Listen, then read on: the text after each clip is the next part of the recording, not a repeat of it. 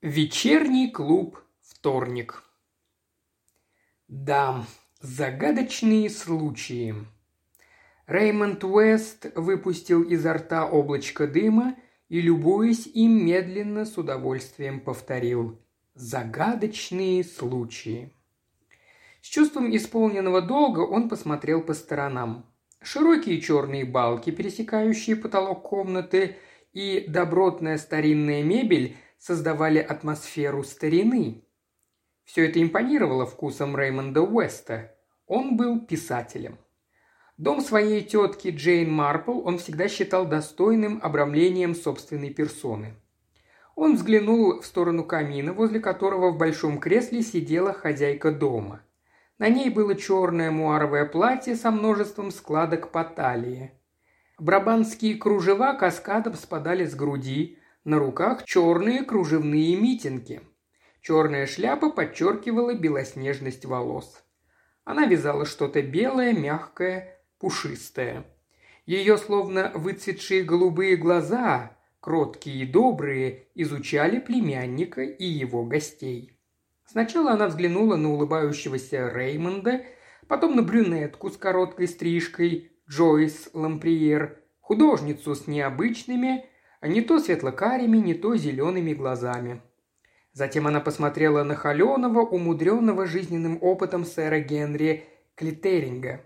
В комнате были еще двое – доктор Пендер, пожилой приходской священник, и мистер Петерик, высохший маленький человек, который никогда не снимал пенсне, однако всегда смотрел поверх стекол. Мисс Марпл еще раз обвела всех взглядом и с милой улыбкой принялась за свое вязание. Мистер Петрик слегка откашлялся. Обычно этим он предварял все свои высказывания и обратился к Реймонду. «Как вы сказали, Реймонд, загадочные случаи? Какие же случаи вы имеете в виду?» «Да никакие», – вмешалась Джойс Ламприер. Просто Реймонду нравится звучание этих слов, ему доставляет удовольствие произносить их. Реймонд с упреком посмотрел на нее. Она откинула назад голову и засмеялась. Мисс Марпл снисходительно улыбнулась. «Сама наша жизнь – загадочный случай», – глубокомысленно произнес священник. Реймонд выпрямился – «Вы меня неправильно поняли», – сказал он. «Я имею в виду вполне определенные случаи, в которых никто не смог разобраться, то есть события имели место, но объяснить их так и не смогли». «Знаю, что ты хочешь сказать, дорогой», – заговорила мисс Марпл. «Вот, например, вчера с миссис Карадерс произошло нечто очень странное. Она купила в лавке Эллиота две банки маринованных креветок – Потом зашла еще в два магазина и, придя домой, обнаружила, что креветок в сумке нет. Она вернулась в два последних магазина, но креветки словно сквозь землю провалились. «Очень подозрительная история», – серьезно заметил сэр Генри. «Тут могут быть, конечно, различные объяснения», – сказала мисс Марпл, и щеки у нее слегка порозовели. Например, кто-то их «Милая тетя», – прервал ее Реймонд, – «речь не о будничных провинциальных историях. Происходят убийства, пропадают люди, и сэр Генри, если бы пожелал, мог бы рассказать нам немало подобных случаев». «Я никогда не говорю о работе», – спокойно сказал сэр Генри. «Не в моих правилах говорить о работе». Сэр Генри до недавнего времени был комиссаром Скотланд-Ярда. «Я полагаю, многие из них полиции так и не раскрыты», – заметила Джойс Ламприер. «Но мне кажется, это же общеизвестный факт», – сказал мистер Петерик. «Интересно», – продолжал Реймонд, – «кому лучше всего удается раскрывать преступления? Мне всегда представлялось, что полицейские страдают отсутствием воображения». «Это точка зрения непрофессионала», – сухо сказал сэр Генри. Что касается психологии и воображения, то тут уж дело писателя. Улыбнулась Джойс и с иронией поклонилась Реймонду, но он оставался серьезным. «Литературный труд дает возможность взглянуть на человека изнутри», – торжественно произнес он. «Дает возможность уловить такие мотивы, мимо которых прошел бы обычный человек». «Знаю, дорогой, что твои книжки очень умны», – сказала мисс Марпл, Но вообще люди не столь приятны, как ты их себе представляешь». «Милая тетя», – мягко возразил Реймонд, – «у каждого свои взгляды. Боже меня упаси подвергать их сомнениям». «Я имею в виду», – насупив брови и считая петли, сказал мисс Марпл, «что многие люди кажутся мне ни плохими, ни хорошими, а знаешь ли, просто глупыми». Мистер Петрик снова откашлялся. «По-моему, Реймонд, вы придаете слишком большое значение воображению», – заявил он. «Для нас, юристов, воображение слишком опасно. Оно может чересчур далеко завести. Факты, прежде всего объективные факты, это единственный способ добиться успеха». «Ба!» – воскликнула Джой, стряхнув головой. «Здесь я с вами не согласна. Я женщина, а у женщин есть интуиция, в которой отказано мужчинам. К тому же я еще и художница и замечаю вещи, которых вы не видите. Кроме того, как художник, я отлично разбираюсь в человеческой природе. Я знаю изнанку жизни так, как, возможно, не знает ее даже присутствующая здесь мисс Марпл. «Я думаю, это не так, милая моя», – сказала мисс Марпл. «В провинции иногда случаются очень огорчительные вещи». «Сейчас в моде подсмеиваться над священниками», – заметил доктор Пендер. «Но приходится выслушивать от людей разное, и нам известны такие стороны человеческого характера, которые для других – книга за семью печатями». «Итак», – сказала Джойс, – «наше собрание оказывается достаточно компетентно. Почему бы нам не основать клуб? Сегодня какой день? Вторник. Давайте же собираться раз в неделю по вторникам. У мисс Марпл. Вечерний клуб – вторник, и каждый будет предлагать для обсуждения какую-нибудь загадку, загадочную историю, на которую он сам знает ответ. Сколько же нас тут? О, пятеро. Надо бы еще хотя бы одного. «Вы забыли обо мне, милая», – широко улыбнулась мисс Марпл. Джойс немного растерялась, но быстро нашлась. «Это замечательно, мисс Марпл. Мне как-то в голову не пришло, что это вас может заинтересовать. «Это же очень увлекательно», – сказала мисс Марпл, – «особенно в компании таких умных джентльменов. Боюсь, что я не обладаю достаточным интеллектом, но все же годы, проведенные в Сент-Мэри-Мид, позволили мне составить некоторое представление о человеческой природе». «Несомненно, ваше участие будет весьма ценным», – уважительно заметил сэр Генри. «Кому же начинать?» – спросила Джойс. «По счастью, среди нас столь достойный человек, как сэр Генри», – сказал доктор Пендер. «Какие же могут быть сомнения?» Он оставил фразу незаконченной, многозначительно поклонившись бывшему комиссару. Сэр Генри помолчал, глубоко вздохнул, закинул ногу на ногу и начал. «Пожалуй, нелегко подобрать случай, который представил бы для вас интерес. Но вот припоминаю один, который, по-моему, подойдет. Может быть, вам попадалось сообщение об этом деле в газете год назад? О нем писали как о нераскрытом. Но так случилось, что несколько дней назад объяснение попало ко мне в руки. Факты очень просты. Трое сели поужинать. Среди прочего были поданы консервированные омары. Позднее все трое почувствовали себя плохо, вызвали врача, двое поправились, третий умер. Ого, – воскликнул Реймонд. «Как я сказал, факты просты», – продолжал сэр Генри. «Смерть наступила в результате отравления птамаином. Так было записано в свидетельстве о смерти. И тело было предано земле. Но история на этом не кончается». «Поползли слухи, не так ли?» – сказала мисс Марпл. «Обыкновенно всегда так бывает». Теперь опишу вам участников этой драмы. Супружеская пара, скажем, мистер и миссис Джонс. Компаньонка жены, назовем ее мисс Кларк. Мистер Джонс – камевояжер фармацевтической фирмы. Интересный мужчина лет 50, его жена – ничем не примечательная женщина лет 45.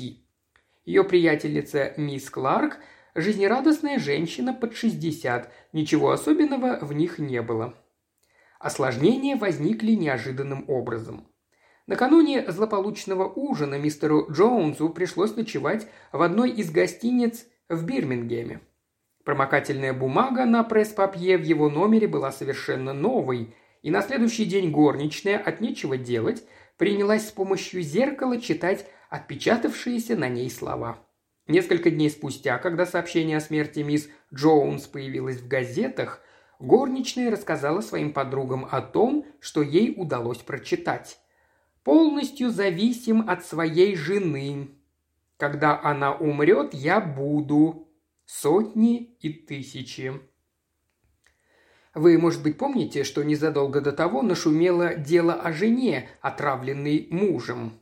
А много ли было нужно, чтобы расшевелить воображение горничных? Мистер Джонс задумал избавиться от жены и заполучить сотни тысяч фунтов. Оказалось, что у одной из горничных были родственники в городке, где жили Джонсы. Она написала им о возникших подозрениях, те сообщили ей, что мистер Джонс проявлял внимание к дочери местного врача, молодой 33-летней женщине. Начался разгораться скандал. Поступила петиция министру внутренних дел. В Скотланд-Ярд посыпались анонимные письма с обвинениями Джоунса в убийстве жены. Мы ни на минуту не сомневались, что это всего лишь деревенские сплетни, но тем не менее с молчаливого общего согласия провели эксгумацию трупа. Это был один из случаев общего и, пожалуй, ни на чем не основанного предубеждения. Но оно, на удивление, оправдалось. Повторная экспертиза установила, что причиной смерти явилось отравление мышьяком. Скотланд-Ярду пришлось потрудиться, чтобы выяснить, откуда мог взяться этот мышьяк. «О!» – воскликнула Джойс. «Интересно, это то, что надо». Естественно, подозрение падало на супруга.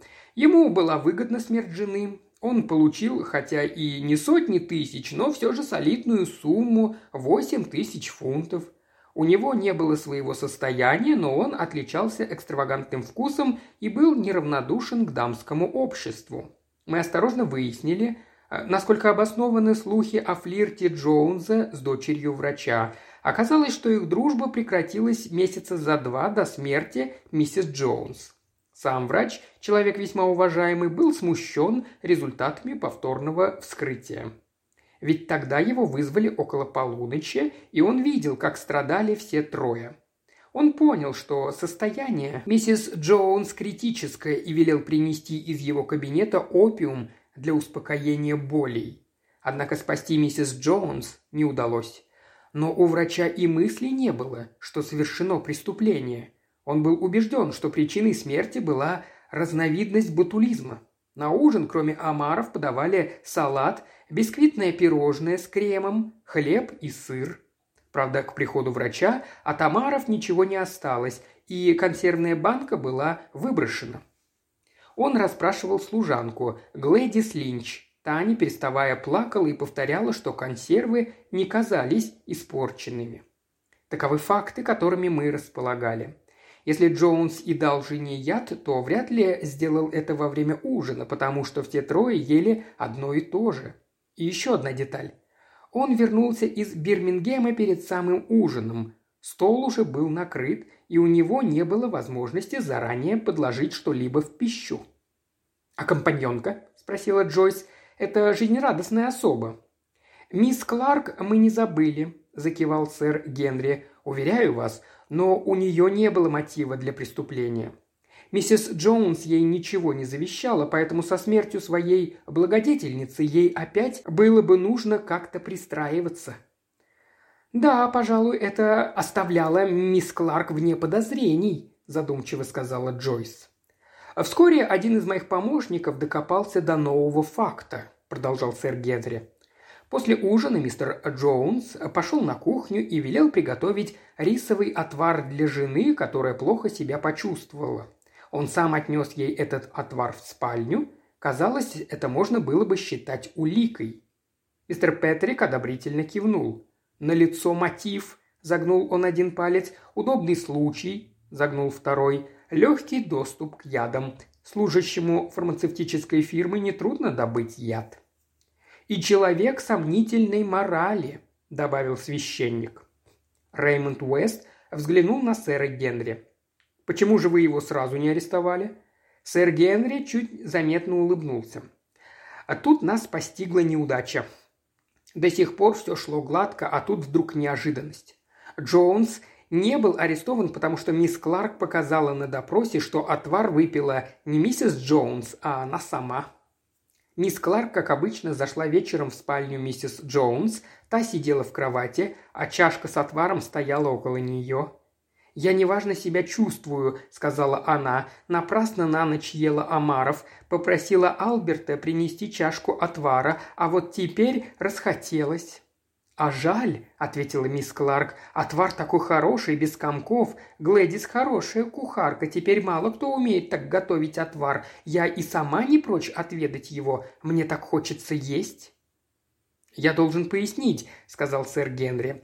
Мисс Кларк очень беспокоила ее полнота, и она сидела, как теперь говорят, на голодной диете. «Ну так и пей его», – сказала ей миссис Джонс. «Если Господь сотворил тебя полный, так и будь такой. Пей, это тебе не повредит». Тут мисс Кларк и приговорила всю чашку. Это разбивало нашу версию о муже в пух и прах.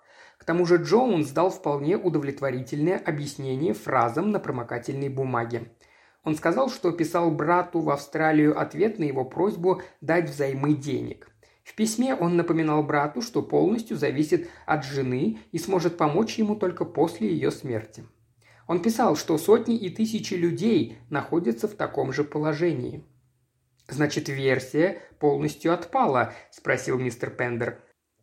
«Да, версия рухнула», – подтвердил сэр Генри. Наступило молчание.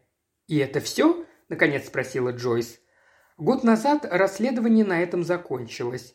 Лишь сейчас э, Скотланд-Ярд получил разгадку этой истории, и через два-три дня об этом, наверное, можно будет прочитать в газетах. «Разгадку этой истории», – медленно повторила Джойс. «Давайте минут пять поразмышляем, а потом выскажемся». Реймонд Уэст кивнул и засек на своих часах время – Пять минут истекло, он взглянул на доктора Пендера. «Может быть, вы начнете?» «Должен признаться, затрудняюсь», – ответил Пендер. «Думаю, супруг все же дал жене яд, но вот как он это сделал, ума не приложу». «А вы, Джойс?» «Компаньонка», – решительно заявила Джойс. «Все это компаньонка. Откуда нам знать, какие у нее мотивы? Толстая, некрасивая, не молодая. Это еще не значит, что она не могла влюбиться в Джоунза. Она, конечно, могла возненавидеть миссис Джонс по каким-то другим причинам. Подумайте только, что значит быть компаньонкой. Все время лебезить, не противоречить, где-то смолчать, сдержать обиду. Однажды она не выдержала и убила ее. Она, вероятно, положила мышьяк в чашку с отваром и солгала, что сама выпила его. «Мистер Петрик?» «Трудно сказать. Располагая такими фактами, не знаю, что и думать». Адвокат профессиональным жестом соединил кончики пальцев обеих рук. «Но вам следует высказаться, мистер Петрик», – сказала Джойс. «Вы не должны скрывать своего мнения, таковы правила игры». «Мне нечего возразить против фактов», – сказал адвокат. «Но, вспоминая множество аналогичных случаев, я думаю, что это все-таки муж. А мисс Кларк выгородила его по тем или иным причинам. Между ними могла существовать какая-либо договоренность. Возможно, он понимал, что его заподозрят, а она, видя перед собой в будущем одну лишь нищету, согласилась сказать на допросе, что она выпила отвар. Впрочем, за это ей могла быть обещана определенная сумма. Если так, то это чрезвычайно редкий случай. Чрезвычайно редкий. «Не согласен ни с кем из вас», – сказал Реймонд. «Вы забыли о весьма важном обстоятельстве, о дочь врача. Я хочу дать вам мое решение. Все трое почувствовали себя плохо. Послали за доктором. Он нашел, что миссис Джонс, которая съела большую порцию, страдает сильнее других. Он посылает, как вы нам сказали, за таблеткой опиума. Врач не сам идет, а посылает. И кто же дает э, посланному лекарство? Ясно, его дочь. Весьма вероятно, что она сама и готовит его. Она любит Джоуза, и в этот момент в ней просыпаются все худшие инстинкты. Она понимает, что средство обеспечить ему свободу в ее руках. Таблетки, которые она посылает, это чистый мышьяк. Вот мое мнение. «Ну, теперь вы, сэр Генри», – с воодушевлением произнесла Джойс. «Минутку», – сказал сэр Генри, – «мы еще не выслушали мисс Марпл». Мисс Марпл печально покачала головой. «Очень грустная история», – сказала она. Она заставила меня вспомнить о мистере Харгрейвзе. Его жена ни о чем и не подозревала, пока он не умер. А тогда выяснилось, что он завещал все состояние женщине, с которой жил долгие годы и от которой имел пятерых детей. В свое время она служила у них горничной. После того, как ее рассчитали, мистер Харгрейвс снял ей дом. Разумеется, это не помешало ему остаться церковным настоятелем и одним из уважаемых людей в городке. «Милая тетушка, я не вижу никакой связи с покойным мистером Харгрейвзом», – прервал ее Реймонд. «Факты удивительно схожи», – спокойно продолжала мисс Марпл. «Предполагаю, что бедная девушка во всем созналась». «Какая девушка?» – не понял Реймонд. «Бедная Глэдис Линч, разумеется. Надеюсь, что Джоунза повесят за то, что он сделал из бедняжки убийцу, но, к сожалению, ее тоже повесят». Мисс Марпл повернулась к сэру Генри.